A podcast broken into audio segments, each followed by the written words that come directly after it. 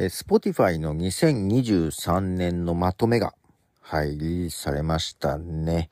えっ、ー、と、ポッドキャストの、ね、自分のポッドキャストの、ま、傾向のやつと、あと、Spotify でね、どういう音楽を聴いているかみたいなやつが発表されまして、この間ね、2022年のちょっと曲も流したけども、23年、2023年の曲、マイトップソングスも流していってみようかなと。えー、トップ5がね、まあ出てきまして、それ流そうかな。で、プレイリストも作ってくれまして、プレイリストの方には100曲ね、入っております。はい。まあ、そのうちのトップ5流そうかなと思いますが、1曲目、1位ですね。1位が、なんと夜遊びでしたね。夜遊びのアイドルの英語版でした。ということで、夜遊びのアイドルです。はい。ということで、1位は夜遊びのアイドル英語版でした。はい。ちょっと意外でしたね。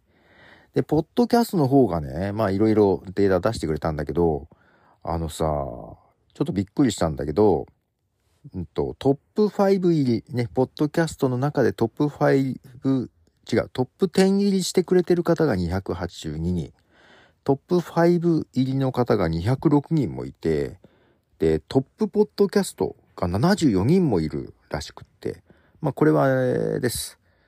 えー、サウンドトラック、 My Cup of Tea のやつです。まあ他のやつもね、ちょっと見れるんですけども、簡単に見れるのが、まあ、アンカーというか、 Spotify から配信している、えー、サウンドトラックだったんですけども、74人も一番に入れてくれてるらしくってすんませんねっていう感じですね。ちょっとそれね、全く実感がなかったんですけど そんなに聴いていただけてるということは嬉しいですね。これがあの曲付きのミュージックトークを聴いているのか、曲なしの skip music バージョンを聴いているのか、それ本当は知りたいねと思いましたけど、ただ1位、一番聞かれているポッドキャストのエピソードは、スプラトゥーン3の話をしてるやつみたいです。スプラトゥーン、そうなのよね。コメントもいっぱいもらってるんだよね。はい。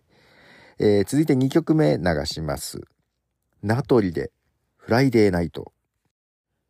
はい、えー、なとりのフライデーナイトでしたけども、あの、2022年もそうでしたけども、方角が、なぜかスポイ、 Spotify では聞くのが多いみたいで、はい、実はこのトップ5全部方角でした。びっくりしましたね。えー、曲の方は方角でしたね。アーティストはまたちょっと違いまして、はい。アーティストは一番聴いていたのが U2 でしたね。えー、アーティストは U2 でして。